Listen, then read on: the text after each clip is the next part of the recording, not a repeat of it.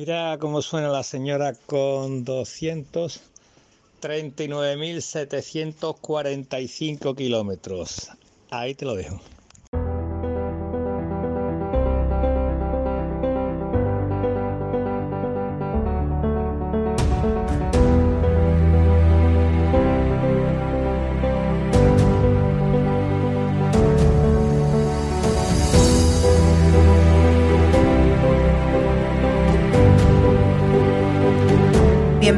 A un nuevo episodio del podcast Estado Civil Motero, donde hablamos de motos, aunque no siempre, y damos rienda suelta a contenidos sin guion establecido, para no variar. Así que ponte cómodo y disfruta de una hora de desvaríos.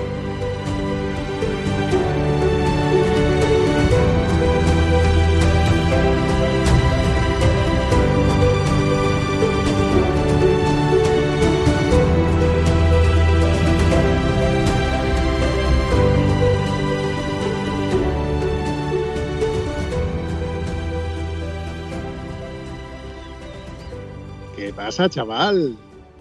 Hola, Banfi, y yo. Parece que hemos rejuvenecido, ¿no? Más bien hem- hemos vuelto atrás, como quien dice. En vivo y en directo desde las tierras portuguesas. ¿Y tú dónde andas? Pues las tierras mata las cañeras. ¿Qué pasa? ¿Que estás castigado? ¿No sales en moto hoy o qué? Eh, no me ha dejado mi mujer, tío. Yo, yo soy un tío de verdad y cuando mi mujer me dice tú no sales, no me pongo yo, eh, déjame salir. No, no, no. Tú no sales, yo me quedo en casa y ya está, con dos cojones. Ahí, y se ha acabado. Yo por no discutir el Eh, dinero. ¿no? No, la verdad que podía haber salido, pero que yo de verdad eh, no me gusta hacer salidas solo y mañana sí voy a hacer una salida solo a ver un colega, así que con una salida solo creo que es, que es suficiente. No quiero tentar la suerte en exceso. Sí, tú, tú, tú sales con los colegas, ¿vale? A ver un colega, pero luego resulta de que yo quedo contigo. Tú quedaste, mejor dicho, tú quedaste conmigo en que ibas a acompañarme a este sitio tan idílico que estamos viendo ahí de fondo. Bueno, no lo estamos viendo, pero tú con tus propias palabras, Antonio, ¿cómo describirías este sitio que tú estás viendo?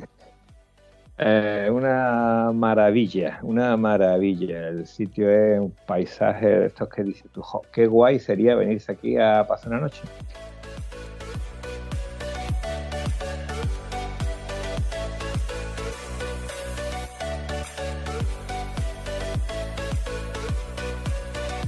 ¿Y tú sabes por qué no he ido a acompañarte? A ver, Porque yo pensaba que te ibas a ir por la mañana a ese sitio y no te has ido por la mañana, te has ido bastante entrada de la tarde. ¿Cierto o no cierto? Y bueno, Antonio, la verdad es que me levanté tarde, he, tenido una noche de- bastante traginosa y como eh, lo de salir en moto podía posponerlo hasta que yo estuviera más, más descansado, evidentemente con todo recogido, sin prisa, pero tampoco sin pausa, digo, bueno, aunque haga calor, pero puedo salir a, a mediodía. Y eso fue prácticamente lo que hice, que a media tarde cogí, me monté todo lo que tenía que montar en la moto y salí para tierras portuguesas. Esta vez no he ido a la cala pequeña, sino que he ido a un punto kilométrico estratégico del mapa, donde nuestro buen amigo José Luis Sorrentino me dijo, Bambi, tienes que visitar este sitio que yo ya he ido. ¿Sabes que los que nos escucháis ya sabéis que José Luis, mi buen amigo Sorrentino, suelo mandar a explorar sitios y cuando él me dice y me da su visto bueno, cuando evidentemente pues yo voy ya con, con la seguridad de que ese sitio es bueno. Y la verdad es que el sitio mola porque tiene infraestructura del tipo merendero. Sillas, mesas, eh, incluso tiene un, unos- unas sombrillas así de esta de muy chulas, de tipo de piscina. Hay muchos arbolitos y bueno, evidentemente pues eh, Antonio lo puede ver con sus propios ojos que hay un lago espectacularmente inmenso aquí donde hay donde vienen lanchas deportivas hacer carreritas y excursiones y bueno, sus cositas. Y bueno, yo la verdad es que no me podía, por más que intentar de, pasarme por aquí y de hacer una nochecita eh, de acampada libre. Y la verdad es que estoy súper contento, la verdad.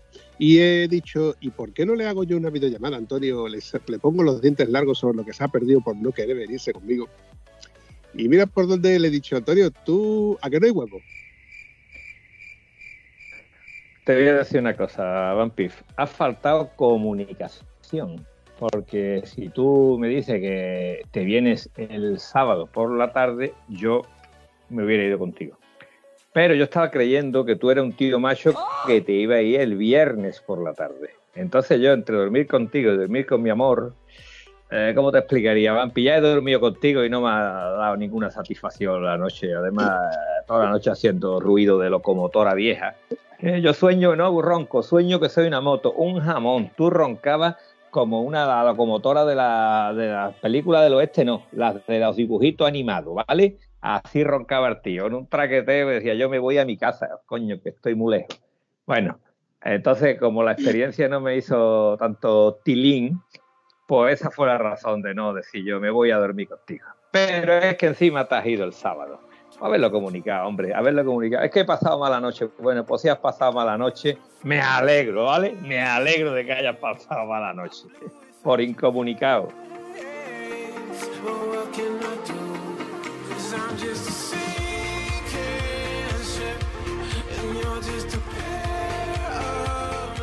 Ay, señor, dame paciencia. Como dijo ya que decimador, vamos por parte. Lo primero, yo te dije a ti que iba a salir el sábado temprano. Y tú a mediodía me mandaste un WhatsApp y me dijiste, Bambi, no me has mandado la ubicación, porque quedamos en que yo te iba a mandar la ubicación para que el domingo eh, te acercaras a recogerme, como quien dice, y luego me acompañaras a la, a la vuelta, ¿no? Si está escrito, que te pone ahí, que, oye, Antonio, al final he salido tarde, pero vamos, que yo te mando la ubicación y te mandé la ubicación.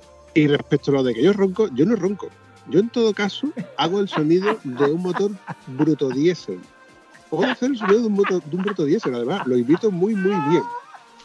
Pero roncando el ronco.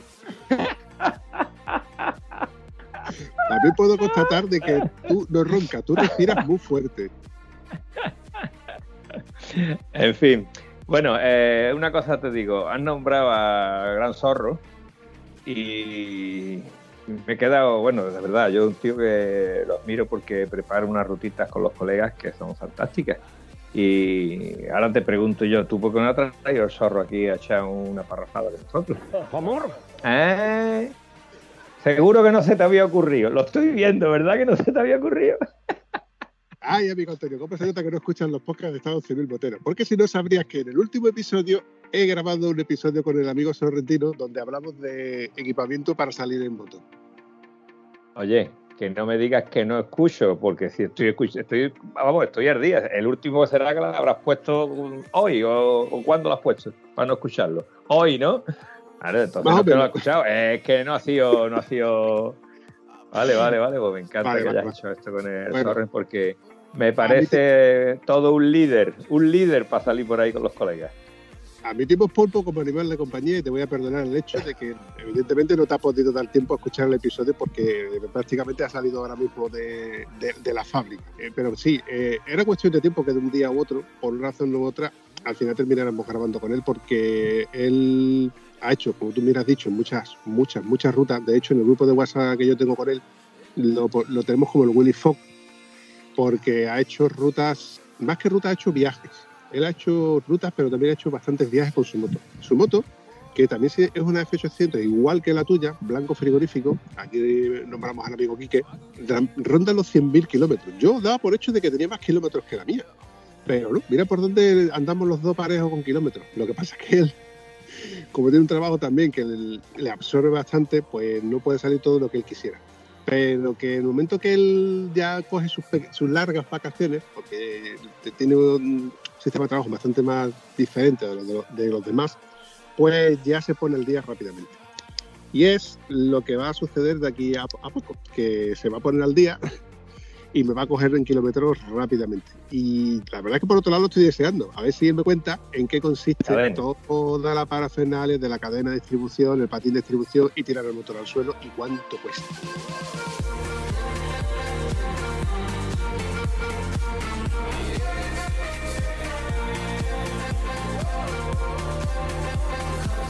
Bueno, entonces Antonio, se supone que tú mañana vienes a buscarme, vienes, vamos a vernos, ¿en qué, en qué consiste? Mañana voy a buscarte con la sana intención de encontrarte, porque normalmente te busco, pero no te encuentro. Suele suceder. Sí, Cuando hemos intentado vernos en tierras portuguesas, resulta que tú tiras por un lado, yo tiro por otro, y por falta de comunicación, pues acuérdate, ¿eh? acuérdate cuando pases de Rosal de la Frontera de poner los datos, activar y desactivar, reiniciar el teléfono, en cierto modo, para que vuelvas a coger cobertura y bueno, de todas formas, como te he mandado la ubicación, tú solamente tienes que seguirlo como un fiel perrito al, olfato. Vamos, en este caso no hay problema porque además te puedo llamar, pero en el otro sitio, cuando yo te llamaba, a mí me daba que tú estabas apagado fuera de cobertura. Por lo tanto, si no hay cobertura, no hay comunicación. Pero bueno, eso creo que esta vez no va, no va a suceder. Ahora, si llego y no te veo es porque tú no quieres que te vea. No. Esta vez yo te voy a esperar. De hecho, te aviso ya para que si, ven, si vienes y vienes con, comida, esperamos aquí y podemos almorzar incluso. Y después de almorzar, saco la cafetera, os preparo un cafelito. Y, bueno, ya de aquí hacemos el camino de vuelta a una hora calenturienta, no muy, no fresquita, como mandan los carnes españoles.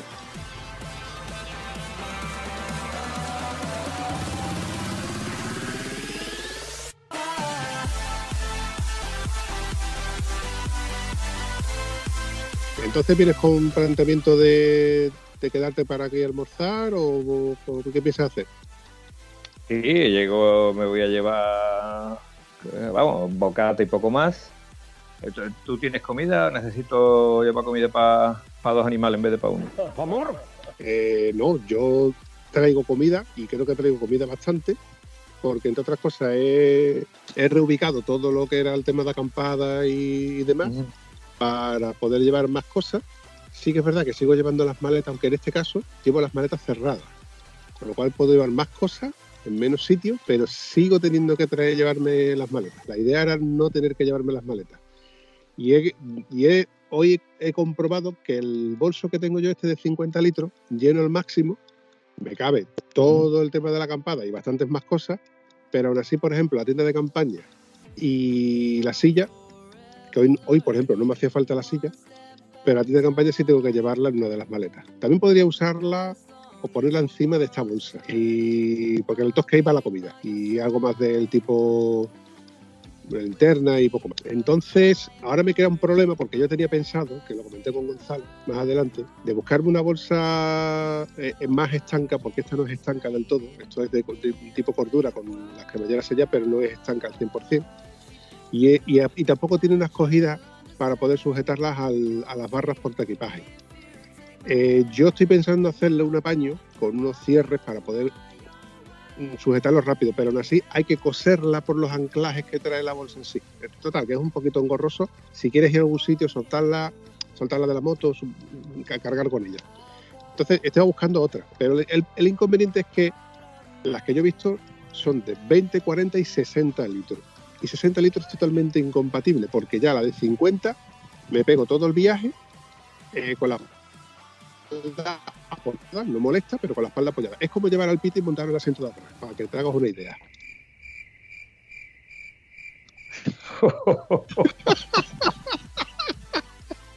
la imagen mental es que el piti es, es pequeño, es pequeño pero abulta mucho, ¿vale? Es pequeño pero abulta mucho.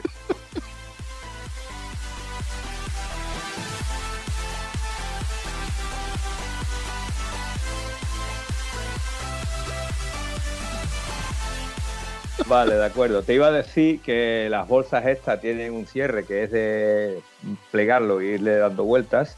Y claro, eso encaja con la longitud de la bolsa, pero el diámetro de la bolsa, lógicamente, eh, si es de 60 litros, va a tener un diámetro más grande que si es una bolsa de 40, lógicamente. De todas formas, te digo, yo tengo dos bolsas de estas de estancas completamente, eh, así que vamos, más barata que te la pongo yo, no te la va a poner nadie. Te la voy a dejar hasta que no la quieras. Tú prueba una, prueba la otra porque la tengo las dos muerta, muerta de risa. Bueno. Y pues, normalmente cuando yo la necesite, eh, te puedo decir que yo, Vampi, tienes esto y es muy raro. Ojalá, ojalá me digan, no te la puedo dejar porque estoy en tal sitio de viaje, pero tú sabes que esas cosas no suelen suceder, que salgamos los dos por ahí que coincidamos los dos, cada uno saliendo por sitios distintos. Es muy raro que eso pase. Raro, raro, raro. Y por otro lado, de los dos, tú eres el que siempre ha tenido más equipamiento para la moto y para el motero. bueno, lo, lo, pretendo. Ayer me encontré con un colega mío que se ha comprado, tenía una... Bueno, este ha sido motero de cross, de enduro de toda la vida, ¿no? Se compró una Suzuki, no me acuerdo, una custom de estas que la cogía para ir a donde tenía el camión aparcado y volver prácticamente, que no le gustó mucho. Después se compró una varadero y el chaval iba bastante, bastante bien con la varadero. Y, bueno, después de la varadero, ahora se ha comprado un pedazo de 1200 como la, como la del Piti. Y la verdad es que estoy muy contento con ella. Pero me he acordado de él porque ahora has dicho, yo he tenido más equipamiento. Claro, cuando tú coges la moto casi todos los fines de semana, pues Huelva, un fin de semana de agosto, si te vas a montar moto, tienes que llevar una chaqueta abierta, refrigerada. Que por cierto, las últimas veces que salí con la chaqueta abierta refrigerada he pasado más frío que un cerrojo, tío. Porque no te digo cuando baja la temperatura, lo que hemos dicho en otros porque cuando la chaqueta esa refrigerada, refrigeradísima, son de 25 grados para arriba. Como la temperatura te baje a los 20 grados, te mueres de frío. Y había sitios que había 17 grados, o sea que lo pasé, lo he pasado mal en, julio y en agosto, en las salidas que, he hecho, ¿no? Entonces me encuentro con mi amigo, me está hablando de tal y cual, y le veo la chaqueta que tiene y dice que yo anda que no hace calor con esto. Y es una chaqueta de cordura, tricapa, pero no tiene entradas de aire, no tiene cremallera ni ventilaciones. Entonces aquí se te hace, vamos, horroroso, se te hace horroroso. Entonces yo por eso tengo equipación, la tengo toda de segunda mano, ¿vale? Sí, la tengo toda de segunda mano. Pero tengo para los rangos más o menos de temperatura que voy a usar la, la ropa, ¿no? Y está toda calada, pues ahora es la que pega pero hay que llevar un chalequito, una chaquetita, algo que corte el viento por debajo, por lo menos en las horas de cuando la temperatura va de por debajo de los 23, 24 grados para abajo, ahí hay que tener algo, una capa, porque volvemos a lo mismo, si te vas de 10 kilómetros puedes ir con más o menos ropa, pero si vas hasta 3 horas seguidas dándole caña a la moto, te mueres. Pues mira, al hilo de lo que tú me estás comentando, se me ocurre una recomendación para todos aquellos que nos escuchan en el podcast, porque cuando yo estaba organizándome todo lo que me voy a llevar, yo en una cama eh, fui poniendo en la bolsa pues todo lo que iba dentro de la bolsa, todo el equipamiento, por si se me olvidaba o se me ocurría algo para que tenerlo a la vista. Y lo último que se me ocurrió ya a punto de irme, digo, hostia, que no se me puede olvidar alguna chaqueta por si hace frío. Porque puede pasar que haga un poco de aire, porque refresque o porque realmente no estoy en mi zona de confort, que es donde yo más o menos conozco dónde puedo estar resguardado o no, o puede hacer un... A ver, que me pierdo con las temperaturas. Pues menos mal que me acordé y fui a coger una chaqueta cortavientos que tengo de esta que todo el mundo solemos comprar, de Carlos y cositos así. Pero después de tenerla en la mano, me di cuenta de que abultaba y pesaba más que la propia chaqueta eh, térmica de mi chaqueta, de mi traje de verano. Así que lo que hice fue que yo tengo una bolsita de estas de Decathlon que volvemos otra vez a las compras de Decathlon, las compras compulsivas de Decathlon. Tengo una bolsita esta de 10 litros que se comprimen y te caben en, el puño cerrado, chiquitita. Claro, tú la descomprimes y es una mochilita que, vamos, ahí caben dos botellas de agua de litro y medio. Y ahí pone, que caben 10 litros, pero no caben 10 litros. Pero claro, la equipación completa cabe, cabe el pantalón y cabe la chaqueta, comprimido, y se convierte en una almohadita.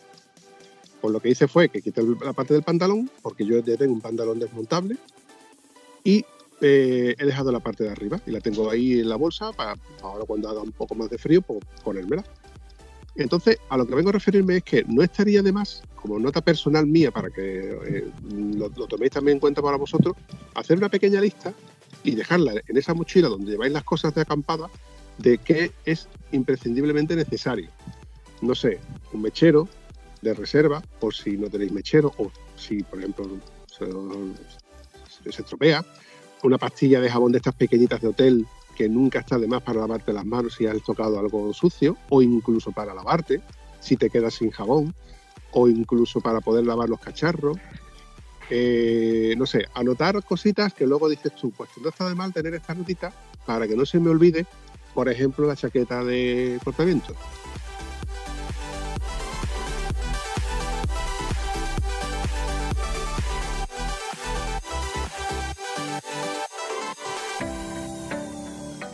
Por ejemplo, la navaja, por ejemplo, las toallitas húmedas, que vale para todo.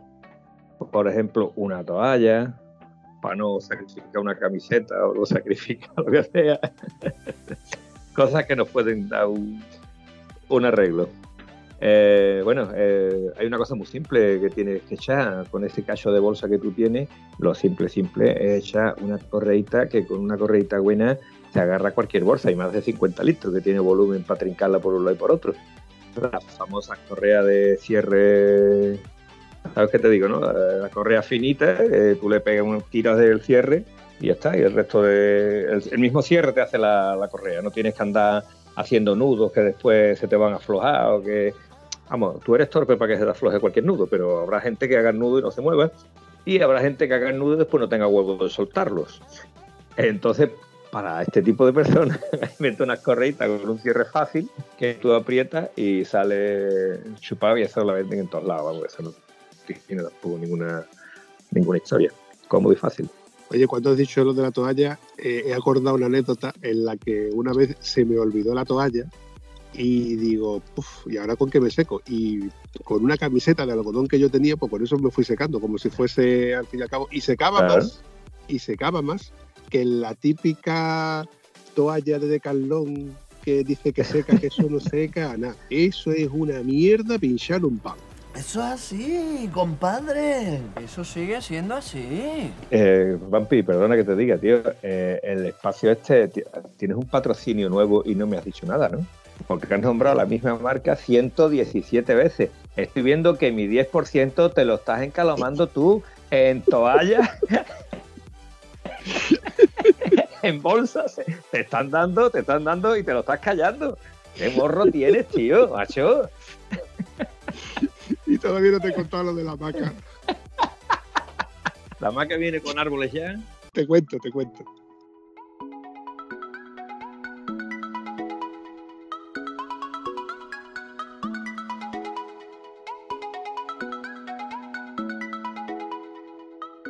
Como tú sabes, yo tengo un infiernillo, tengo dos infiernillos, uno grande que viene con un maletín y el pequeño que es el que usamos para, cuando vamos en la moto que ocupa un poquito espacio.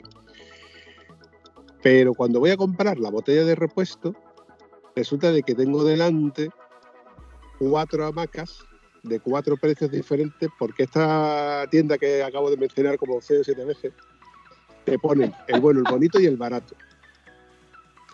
Y dices tú, coño, ¿por qué no me puedo llevar, por qué no puedo tener yo una hamaca de árbol a árbol por nueve pavos?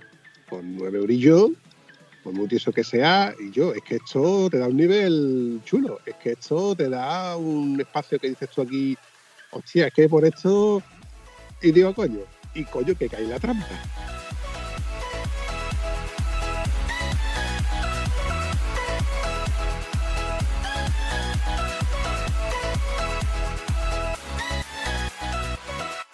Rara es la vez que uno no entra en ese sitio y no te llevas algo, mm, dices tú, pues esto lo puedo yo sacar utilidad para otra cosa. No lo necesitaba y sin esto podía vivir perfectamente. Y es más, si a mí no me lo enseña nadie, ni se me ocurre la felicidad de comprarme una vaca. Pero mira por dónde la compré. A la escala pequeña sabía yo que como ya yo conocía el sitio que no tenía dónde engancharla, a no ser que me trajese otra moto y la enganchara de moto a moto. Y aún así... Altamente peligroso. Cierto, altamente peligroso y juegos malabares como que me, como se suele decir, los experimentos con gaseosa. Pero como yo ya había bicheado este sitio y como hemos dicho hace un rato, eh, mi amigo Sorrentino ya había estado aquí de explorador y me había dicho que había árboles, digo, bueno, me la voy a llevar y me la juego a ver si encuentro dos árboles que estén juntitos. Y este aquí, que ahí está la hamaca donde le he pegado una siesta esa tarde que he rentabilizado los 9 euros y la gilipollez de haberla comprado.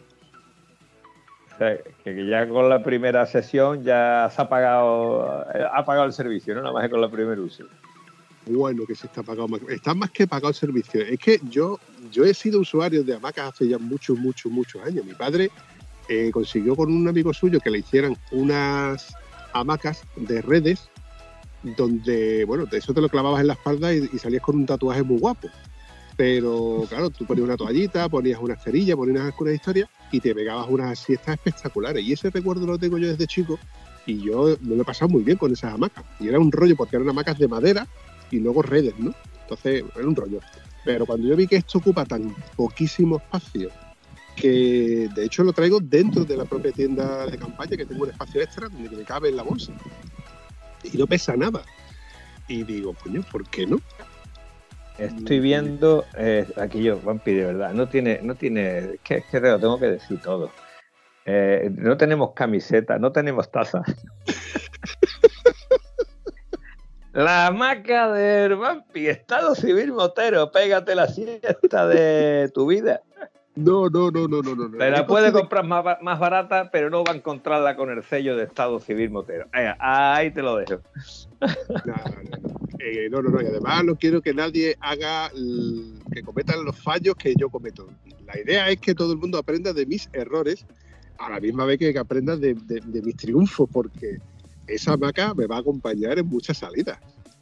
Ya te garantizo ya a ti, Antonio, que lo que ocupa esa hamaca es que me la puedo meter prácticamente en un bolsillo. Te digo una cosa muy importante del tema de las hamacas. No, que es una tontería que tal. Cu- Cuando uno te hace un viaje larguito, te paras a comer en un merendero para acá, para allá, eh, pegar una cabeza de nada, de 10 minutos, bueno, te da, te da la vida. Y hablamos de 10 minutos, no de que te pegue una siesta de 3 horas. Entonces, yo creo que si eso vale 10 pavos y encima ocupa poco espacio, pues coño, blanco y en botella. Es absurdo no tener un cacharrito de eso para para cualquier salida un poquito larga. Yo conozco un grupo que para poner la moto en la puerta del bar o tomar café no necesita la maca.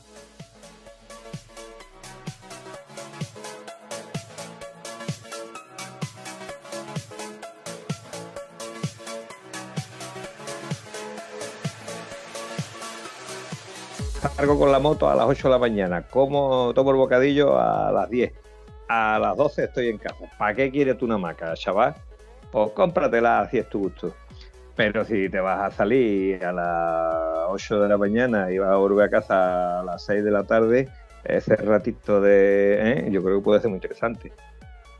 Hombre, para una persona o un, un usuario que va a hacer una ruta y luego va a tener tiempo para descansar y se puede permitir llevarla, evidentemente, porque como vas en una naked y, en tu mochila llevas tus cuatro cosas o vas en una custom donde llevas lo justo, donde llevas maletas grandes, donde no puedes llevarlo todo, no se la recomiendo, pero si pues la puedes llevar y sabes que luego vas a tener un periodo de, no sé, dos, tres horas y con sombra y puedes descansar, ese es que es una inversión súper rentable y, y, bueno, te digo, cada euro está bien rentabilizado y el tiempo que vas a estar descansando lo vas, lo, lo vas a recuperar.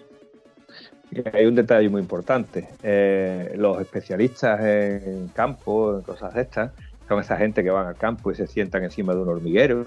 Son esa gente tan listo que pasan y se va refregando por todas las matas que está llena de garrapatas. En fin, todas esas cosas suelen pasar en gente precisamente que no están acostumbrada a moverse por el campo. Vamos, que se te pegue una garrapata andando por el campo y haciendo calor es lo más normal del mundo. Mm, Si tú estás con una hamaca, eh, vas a coger menos bicho que si estás en el suelo tumbado. ¿Vale? Y también eh, la mesa de un camping también sirve para dar una cabeza. La mesa de un merendero. Pero mm, no da la misma sensación verte un tío tumbado en la mesa de un merendero, en el banquito de un merendero, que verte el otro tumbado con una hamaca. Hombre, por favor. Hombre, Ahí te lo dejo. es que, es que eso, eso es que esa otra historia. Que se me han acercado dos críos preguntándome que si se podían sentar. Ah, en la hamaca, ¿no? ¿Me puedo sentar en tu hamaca? no? Sí, Exactamente, porque les ha gustado el rollo de la hamaca, la veían como un columpio. Y a- yo te digo a ti que todo el que ha pasado por alrededor ha dicho, coño, que viene estar tío ese ahí su hamaquita y y- y vampi, que bien se lo monta. Tela, tela de mí.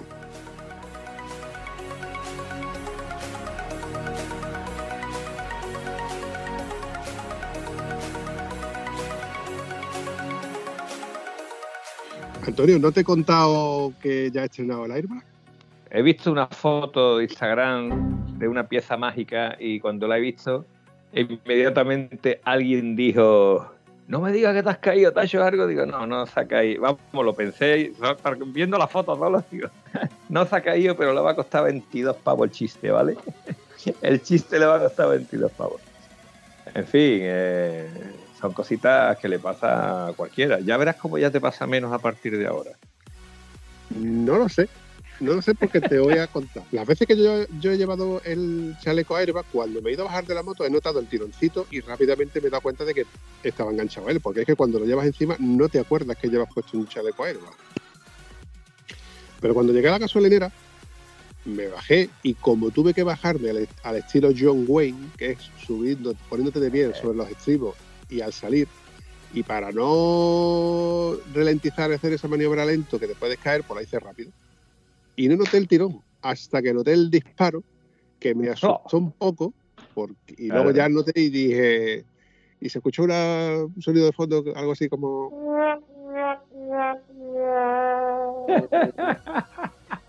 Graciosa fue la cara del gasolinero ¿eh? cuando No, te aquello se dispara, me mira la cara y le digo, eh, pues ya la hemos liado. Pero lejos de bosquearme, me lo tomé con filosofía, le dije al hombre, al buen hombre, le digo al buen hombre, haga usted el favor de llenarme el depósito y voy a, voy llevarme una botella de agua y un helado, lo sume usted a la cuenta y me como el heladito tranquilamente mientras que reparo el, el kit del airbag Chalequito. vuelvo a poner el chalequito en su sitio y bueno, me dedico a desmontar la botella, que como yo no sabía, intenté de tirar de memoria, de, porque tú explicaste un poco de cómo iba por encima, y vamos a hacer un repaso de cómo se monta la botella del airbag.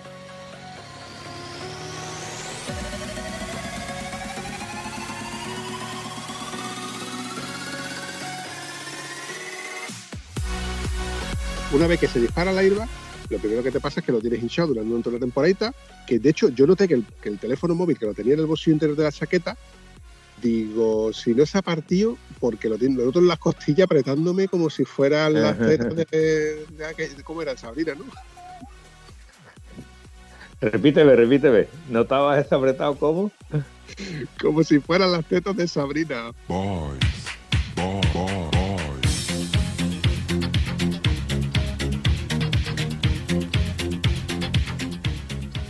Boys, boys, ¡Qué cariño! Ya quisieras tú. Ya quisieras tú.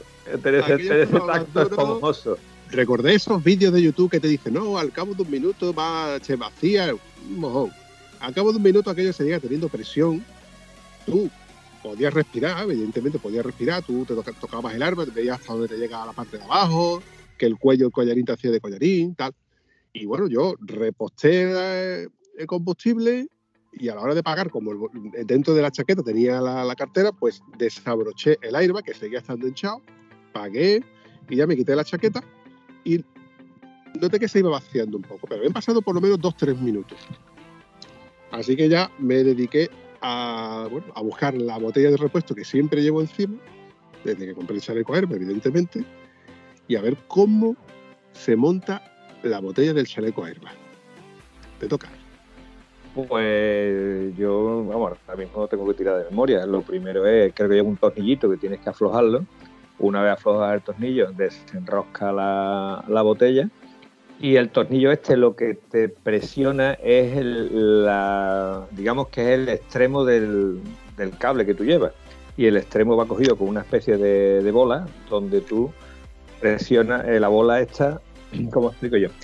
Imagínate un tornillito que empuja un muelle y este muelle empuja una aguja y esa aguja apoya sobre una bola que es la que va cogida a tu chaleco a través de un cable.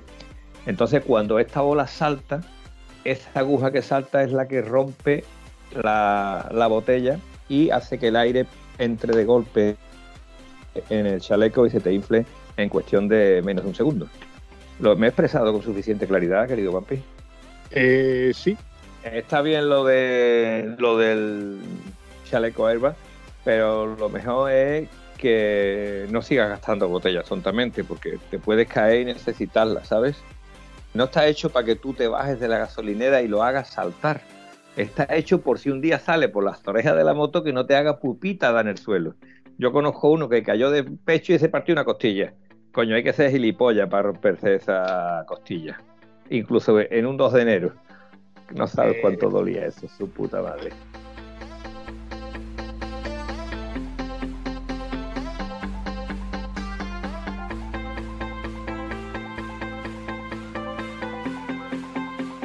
¿No fue un hombre mayor?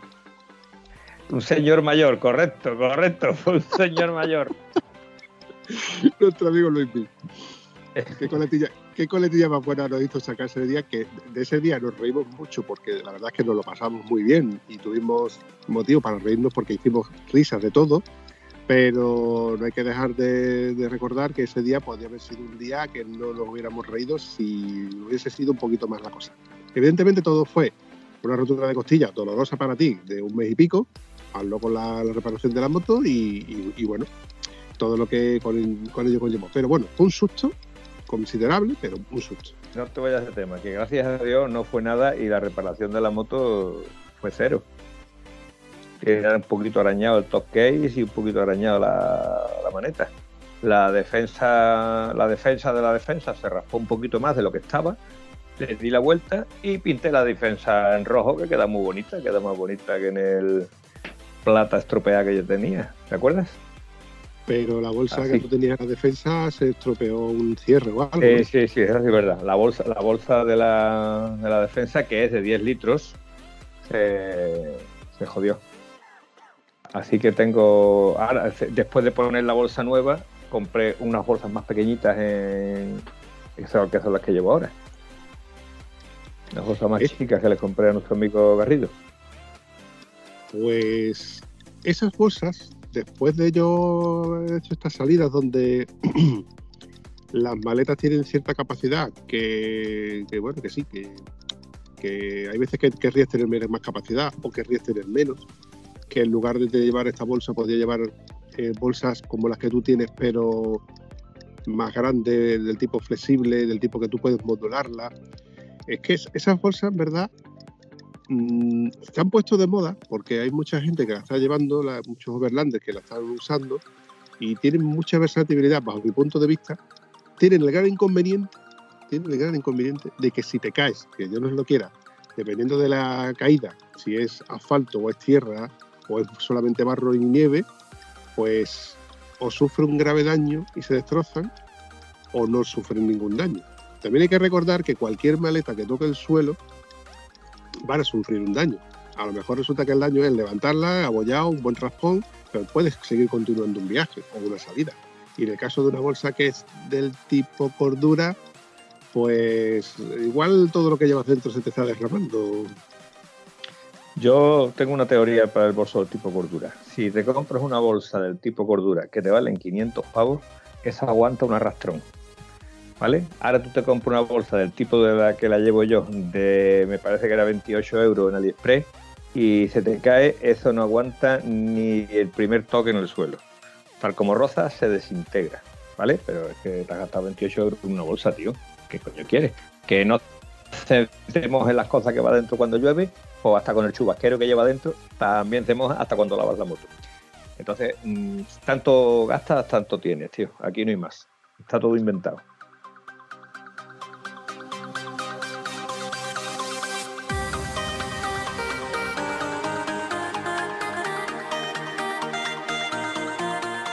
Sí, y para, como decía el refrán, como decía el eslogan ese, ¿no? Para todo lo demás, Mastercard. Ahí está. Y tú sabes que Ma- Mastercard, yo no sé lo que es. Una cosa que los tiesos no saben. A un tieso le va a hablar tú de Mastercard. ¿Mastercard quién es? ¿Un chiringuito o algo de eso? Ay, chiringuito. Pues eso, a mí me gustaría tener ese tipo de bolsas, pero por, por la modulabilidad, que tú si las quieres llevar llenas a tope, las llevas llenas a tope, si la quieres llevar la mitad, llevas la mitad, ocupas más, ocupas menos. Si te das contra otra moto, te das contra un coche o te caes y si te cae en parado, evidentemente, si te caes sobre la pierna, no, te vas, no vas a sufrir el mismo daño que sufres con una maleta rígida. Pero yo creo que todo está inventado ya en el aspecto de que si eres un gran overlander o quieres hacer viajes como el que, el que está haciendo Alberto, como el que ha hecho Sonia, como el que está haciendo Quique, eh, viajes largos de muchos kilómetros, lo ideal es una maleta de aluminio. Si vas a hacer off-road, creo que sería muy, muy considerablemente rentable y lógico este tipo de bolsas, el tipo, de bolsas flexible, donde tú modulas la cantidad que tú quieres llevar. De hecho, eh, las motos de enduro y tipo trail que hacen mucho off-road, llevan ese tipo de bolsas que son tipo morcilla, que van desde tu reposapiés hasta el otro reposapiés como si fuera una morcilla. Sí, sí, sí, sí. Las he visto, las he visto. Y luego están los tipos de maletas que solemos llevar, la más gran mayoría, que son las, las maletas que vienen de serie, que muchas son de plástico, en el caso de las BMW, las BMW varios, o por ejemplo como, como Gonzalo, que, que compró su moto de serie, la Teneré, y en lugar de dos maletas lo que venían eran dos portafolios.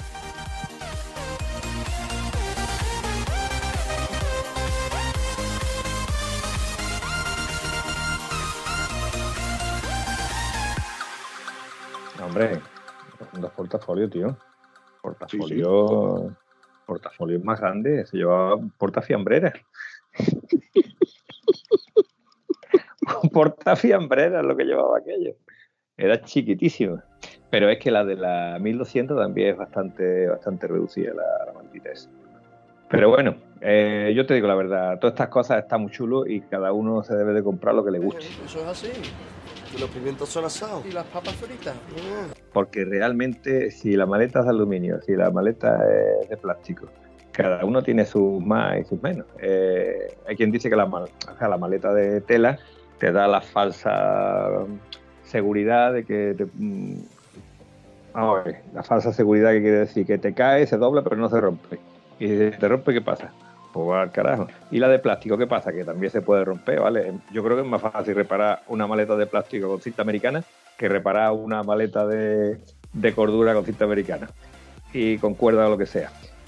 Y yo, cómprate lo que te guste y ya está, porque ahí después depende de la suerte que tengas. La seguridad que te da una maleta de aluminio o una maleta de plástico con su cierre, esa seguridad te la da cualquier hijo de puta con un destornillador mandar la, cerradura a hacer puñetas. También te arriesga a que lo cojas y entonces se queda tío sin dientes. Pero son cosas que, que pueden suceder. Lo curioso es que sucede poco y de lo cual yo me alegro y que te diga. Eh, el tema de los amigos de lo ajeno, de los desaprensivos que se quieran llevar algo, eso daría también para otro, otro tema. Porque, a ver, está el típico espabilado que si ve el móvil puesto en el manillar mientras que alguien está repostando o está tomándose un café porque lo ha dejado de GPS, pues dice, uff, me lo llevo. Y está el chorizo que va al garaje, que ya tiene marcado de hace tiempo, donde sabe que hay una R1200 GS Adventure con maletas y que ese usuario pues suele llevar cosas de, de valor, ¿no? Y entonces dices tú, bueno, pues el hijo de la gran fruta Ah. se ha llevado las maletas o, sea, o me ha hecho un destrozo o, o- oye, al hilo de todo esto, yo conocí el caso de un compañero que se compró la primera la primera Yamaha después de la Fazer antes de la M303, no me cómo, cómo- cómo se llamaba. Eh, ¿Siete y medio? no, no, ¿Más era a siete y medio, cuatro cilindros? Era una NX600 de cuatro cilindros. La MT-01, ¿no? bueno. De, cu- de, cuatro ¿De cuatro cilindros o de un cilindro? No, no, no. Era, eran cuatro cilindros. Lo que hostia, lo tengo en la punta de la lengua, tío. Lo tengo en la punta de la lengua. Cuando se dejó de fabricar la Fazer y la FZ fabricaron un modelo que no estuvo mucho tiempo, que, era, la, era la competencia directa a las Honda Hornet Naked. Coño, tengo Sí. la punta de la lengua. Bueno, ¿Sería la, F- la F- FJ, no sería? Hombre, señor Vampi, claro. Es normal que te surja la duda, porque tú no estás acostumbrado a las motos buenas, a las motos japonesas, Yamaha y todo eso. Estás acostumbrado pues a esas alemanas que, que conoces mucha gente y que, bueno, de, de esas que llevas tú raras. Pues bueno, si, si los datos de Antonio están bien, creo que está hablando de la Yamaha XJ6, que no vino a sustituir a la Yamaha Fazer, sino que vino a complementarla por debajo. Porque montaba un motor de motor muy similar, casi diría que era el mismo, pero rebajado a 78 caballos, porque ya venía la nueva normativa sobre limitación para, para el carnet A2. Y a mi moto, a mi FZ6, la sustituyó la FZ8, que era el motor de la antigua FZ1 que desapareció y era un motor rebajado a 800 centímetros cúbicos y aproximadamente unos 110 caballos, si no recuerdo mal. Entonces quedó por debajo la XJ6 y por encima la FZ8. Y desapareció la FZ6. Y luego la serie FZ desapareció y entró en escena la, la saga MT, que ya conocemos todos, MT-07, 09, MT-10, etcétera, etcétera. Nada, espero que te haya quedado todo clarito, ¿vale? Eh, exacto, el FJ6. La FJ, exactamente, la pequeña, era la 600, era la pequeña, normalmente era la FJ 1100 o la, ya la 1300 que vino después. Eh, yo no me acuerdo si era FJ6 o FZ6, no puede ser FZ6 o sea, la FZ6. Bueno, tenía el escape pequeñito por debajo y tal. Bueno, lo cierto es que este compañero, que tenía carnet, pero hacía mucho que no andaba en moto, decidió comprarse una moto y se compró esta y, bueno, la, la, la quiero para ir a hacer los mandados y cuatro cosas y ya veré, y ya veré, y ya veré. Y yo cada vez que lo veía, lo veía en zapatillas de deporte, con un casco que no era ni modular, que era jet. Y yo le decía, macho, eh, pero es que con esto yo de ti, no, te digo que te, lo, que te compres un modular ni que te compres, pero es que esto va un poco descuidado. A mí estas cosas me dan un poco de pánico. No, yo no más que la quiero para esto. Y realmente ese era el uso que le daba. Él sacaba la moto para ir a cuatro eventos, que evidentemente iba a ir solo, porque para todos los demás usaba el coche, ¿no? Era el coche familiar.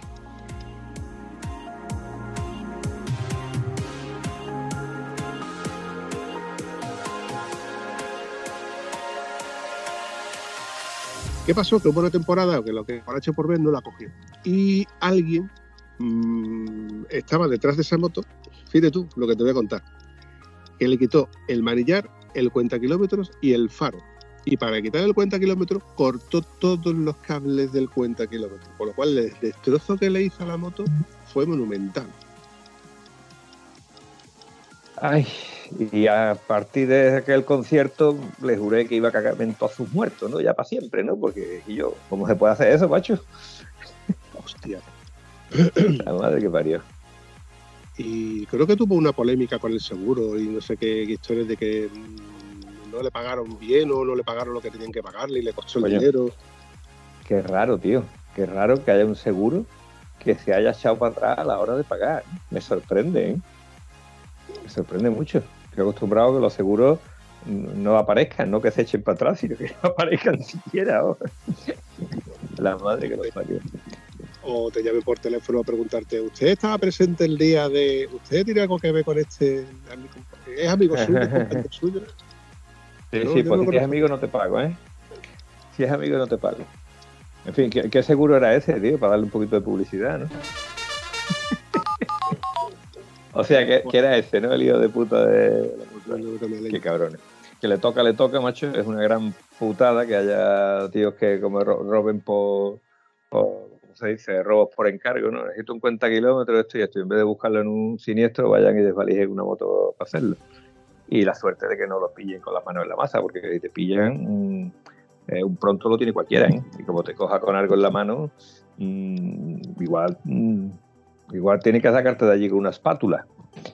En Eh, Eso es lo malo, que si encima le indiñas al susodicho, eh, el tío está, con, eh, bueno, que te va a pedir daños y perjuicios y luego te va a tocar encima pagar. Que dices tú, ¿lo pillo o no lo pillo? Mejor, que no, mejor no pillarlo. Y, pero, a ver, la idea, lo que yo quiero transmitir es que vamos a intentar de no ponérselo fácil al chorizo. Que el chorizo, cuanto más complicado lo vea, pues más trabajo le cueste, más tiempo tenga que invertir en intentar llevarse tu moto, intentar llevarse las maletas de la moto, los espejos, etcétera, etcétera. Y que si ve a lo mejor que para quitar los espejos de la moto, para quitar la maleta de la moto, o para llevarse algo de la moto, si tiene que invertir un tiempo y le pueden pillar, pues que desista. Eh, de a- dígase, por ejemplo, el- los candados con alarma de AliExpress, que yo soy usuario de uno de ellos. De uno no, ya he tenido lo, men- lo menos tres, que dejan de, dejan de funcionar y al final termino comprando el siguiente, o probando, etcétera, pero están muy bien. Un candado con alarma que nada más que tú lo tocas empieza a sonar y, y te están todos los vecinos cagándote en tu puerta Claro. porque lo has despertado a las 6 Claro, de la pero, mañana. pero mira, pero mira, y yo creo que el que se le empieza a pitar por lo menos se entretiene. Hay unas alarmas, que por cierto tengo pedida una, que vale 10 pavos y funciona simplemente cuando tú una vez que la activas, si tú tocas la moto, es un, eh, una gota que se mueve, una especie de nivel, y en el momento que tú mueves lo más mínimo empieza a pitar y hace bastante ruido. Esto si tú tienes la moto cerca eh, y el otro hace como, así, como, "Eh, no pasa nada. Le puede pasar algo, ¿eh?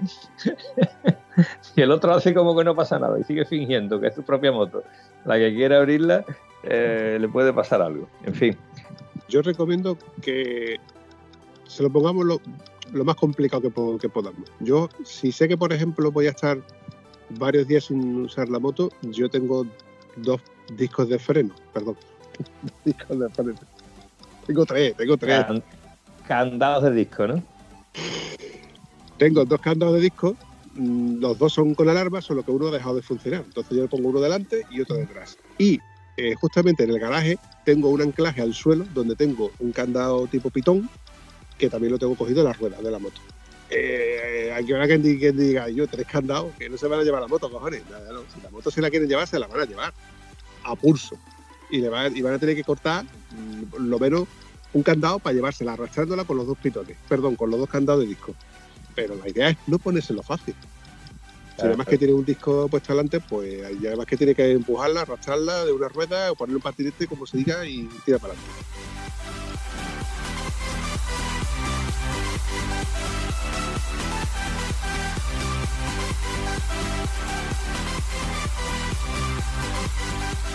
Correcto, así funciona eso, querido amigo. Por cierto, el otro día tuve la ocasión de mover una Kawasaki, esta bicilíndrica 650, de un amiguete mío, la tenía mal aparcada y la moví para colocarla bien. Y no sabía si tenía el manillar de la Cagua o de una bicicleta. Y yo, qué ligereza, tío, qué ligereza, que no pesa nada, va. En parado y no pesa nada, acostumbrado Coño, coge una 1200, una BMW 1200, Adventure y dice tú, Quillo, que no se te vaya. Coge una Triumph 1200 y dice yo, esta pesa más que la otra todavía en parado, ¿eh? Pero coges aquello en parado y te crees que llevas una bicicleta. Es increíble la diferencia tan grande de un bicho a otro, ¿eh? Es que, Antonio, ten en cuenta de que tú estamos hablando del- de la moto de acceso a la gama de Naked de, de Kawasaki. Bueno, ahora no porque creo que tiene una 300, una 400, pero hasta hace muy poco empezabas por la R, 6 R6N y R6F. Luego estaban las Z7 y medio, están las mismas R6N y R6F. Creo que la R6F ya no se fabrica, que son las Naked.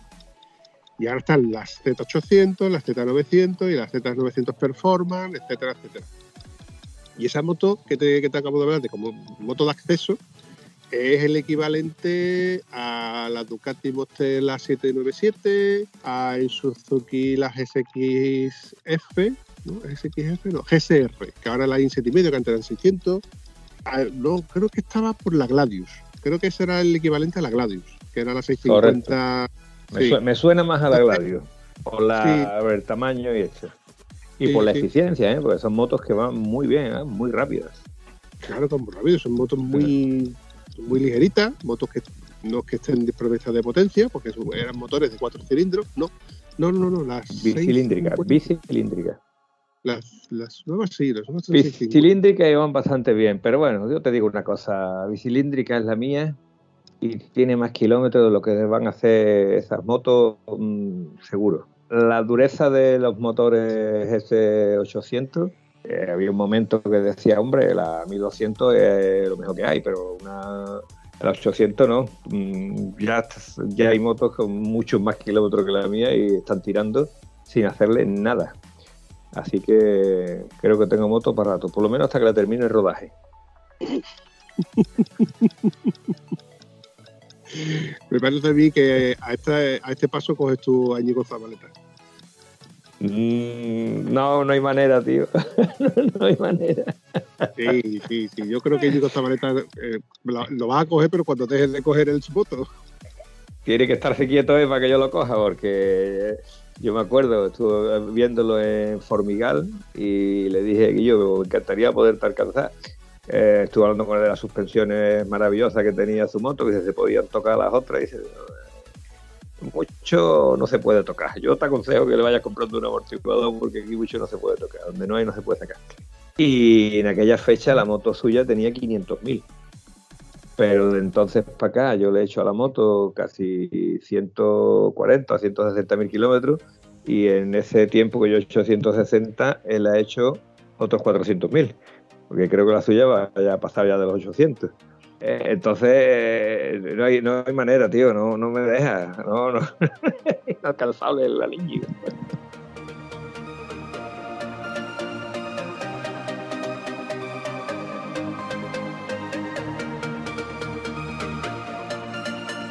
No, no, no, el tío no para. El tío no para. La verdad es que lo hemos intentado traer al podcast. Yo le lancé la calle en su día, pero no accedió. Es una pena. Igual en un futuro próximo, si alguien que lo, lo tiene cerca y le dice, oye, que el Vampi dice que tú no quieres hablar con él. Y se echa para adelante. No hay huevo. El Vampi dice que no hay huevo. Y si, no, si sigue sin querer, vamos a buscarlo. Ya está, tío. No te enredes. Vamos a buscarlo un día para allá, que él vive al lado de casa. Si hay que ir, se va. ¿eh? Pero ir para es tontería, Tony. Hombre, por favor. Llega y dice, sorpresa, que me he venido a grabar un podcast. Y dice, vale, ¿qué te has hecho mil kilómetros? Pues mira, no me da la gana, ya te voy a tu casa otra vez. Eh, al carajo. Bueno, chavalote, se acerca la horita de grabación, con lo cual yo me voy a despedir de ti, entre otras cosas porque ya tengo frío, entre otras cosas porque no veo un pijote, y entre otras cosas porque ya tengo hambre para ir Ya. a cenar. Ya no vacila tanto de las vistas, ¿no? Estoy en un sitio con unas vistas maravillosas. Mira qué vista tengo. Yo creo que no ves tú dónde tienes los dedos de la mano ahora mismo. Estoy vacilando igual que tú cuando tú estás fuera. Un abrazo, campeón. Eh, eh, encantado de verte vía podcast y me parece que será mucho mejor cuando nos veamos mañana en vivo y en directo. Previa tapita, queso, chorizo, jamoncito mismo, ya nos iremos poniendo de acuerdo. ¿Te parece? Aquí te espero. Venga, hasta mañana, tío. Hasta luego, campeón. Chao. Si te ha gustado el episodio, no dudes ni olvides comentarlo en cualquiera de las plataformas donde puedes encontrar el podcast. Nos hace mucha ilusión y nos ayuda a seguir creando contenido. Bueno, a mí no, que soy una voz, al.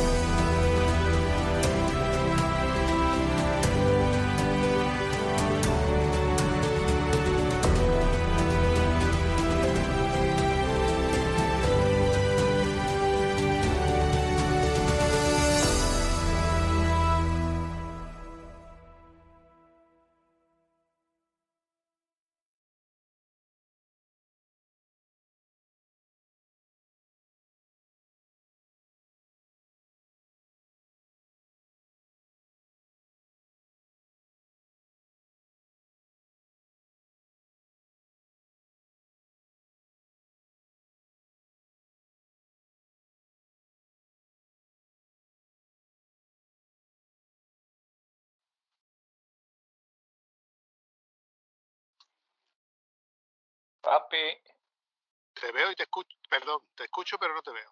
a ver, a ver ahora, a ver ahora, ya está viendo algo por aquí, activando los subtítulos, su puta madre. Pero no me da la opción de poner la cámara. Eh, ya te he visto, ya te he visto. Es que no tenemos paciencia, aquí yo quiero todo para allí. Será eso. A ver, Pero yo a ti no te veo, ¿eh? como que no. Como que no te veo. Mira, ve, dale otra vez a donde tienes que darle. Lo, lo desconecto y lo conecto a la cámara a ver si puede ser. A ver, quito cámara, pongo cámara. Así salió la última vez. Ahora, ahora, ahora, ahora, ahora, ahora, ahora, ahora te No lo diga, no lo diga, no lo diga. Ahora te estoy viendo. No lo diga que es feo. Cacho, Cuéntame, Peluso, cuéntame, Peluso. Digo yo que en primer lugar se te habrá ocurrido la feliz idea de dejar el móvil sujeto en un sitio, porque si no vamos a volver otra vez a aquella época en la de que te decía, Antonio, estate quieto ya con el móvil, coño. Mira, mira cómo lo tengo sujeto. ¿Has visto cómo lo tengo sujeto? Buah, pues si yo te, si yo te enseñara a ti el set de grabación que me he traído a este sitio tan idílico, donde tú ves ahí, ¿la ves chiquitita, la rubia? Sí, lo que pasa, ¿sabes qué? Que como la ¿Qué? pantalla esta es la que es, veo todos los putos subtítulos delante y aquí no me da opción de quitar los subtítulos, de cambiarlo de sitio. ¿Eh? A joderse. Eh, eh, ¿Se han ido quitado momentáneamente o es porque había silencio? Pues será porque algo. habría silencio. Son las 8 y 20, Menos 25. 35, 8 casi y menos cuarto. 25, Hasta las 8 y 9 menos cuarto. 25 en Portugal. En Portugal. Hostia, es verdad. ¿Qué hora es ahí? Tienes la hora portuguesa. Aquí las 9 y 25. Hostia, Las 9 y es verdad que no- 35. que hay una hora ahí más ahí. Claro. Y yo espero hasta las 8, pa- hasta las 8 de aquí para llamarte. Te que haber llamado a las Eh, 7. de todas formas, no pasa nada. Sí, bueno, lo que pasa es que dentro de un rato voy a tener que encender una luz. He traído la espada láser. Va a tener que encenderla porque la pantalla se ha puesto negra. Va a tener que encender la luz, ¿verdad? A ver qué ha pasado aquí. Ah, a ver, venga, seguimos. Bueno,